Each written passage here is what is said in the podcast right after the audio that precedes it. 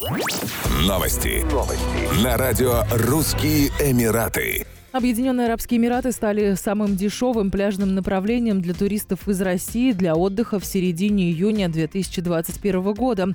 По данным Ассоциации туроператоров России, самый дешевый бюджетный тур в Эмираты с заездом в период с 10 по 16 июня на 10 ночей на двоих с перелетом и завтраками в двухзвездочном отеле можно купить за 82 400 рублей. Как сообщалось ранее, туры в Объединенные Арабские Эмираты из России подешевели уже после окончания майских праздников. Предварительное ПЦР-тестирование на коронавирус COVID-19 является обязательным для всех туристов и резидентов, прибывающих в Дубай и Шарджу. Срок годности тестов составляет 72 часа. Повторные тесты сдаются в аэропортах прибытия.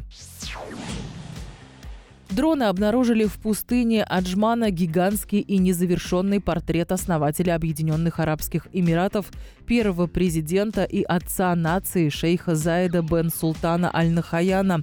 Несмотря на то, что шейх Заид скончался уже 17 лет назад, Эмираты бережно хранят память о нем и его наследии. На фотографиях, сделанных дроном, видно, что деревья были высажены для создания черт лица и растительности на лице, а сам дизайн напоминает логотип года Зайда. Чтобы лицезреть этот портрет воочию, нужно заехать глубоко в пустыню на внедорожнике.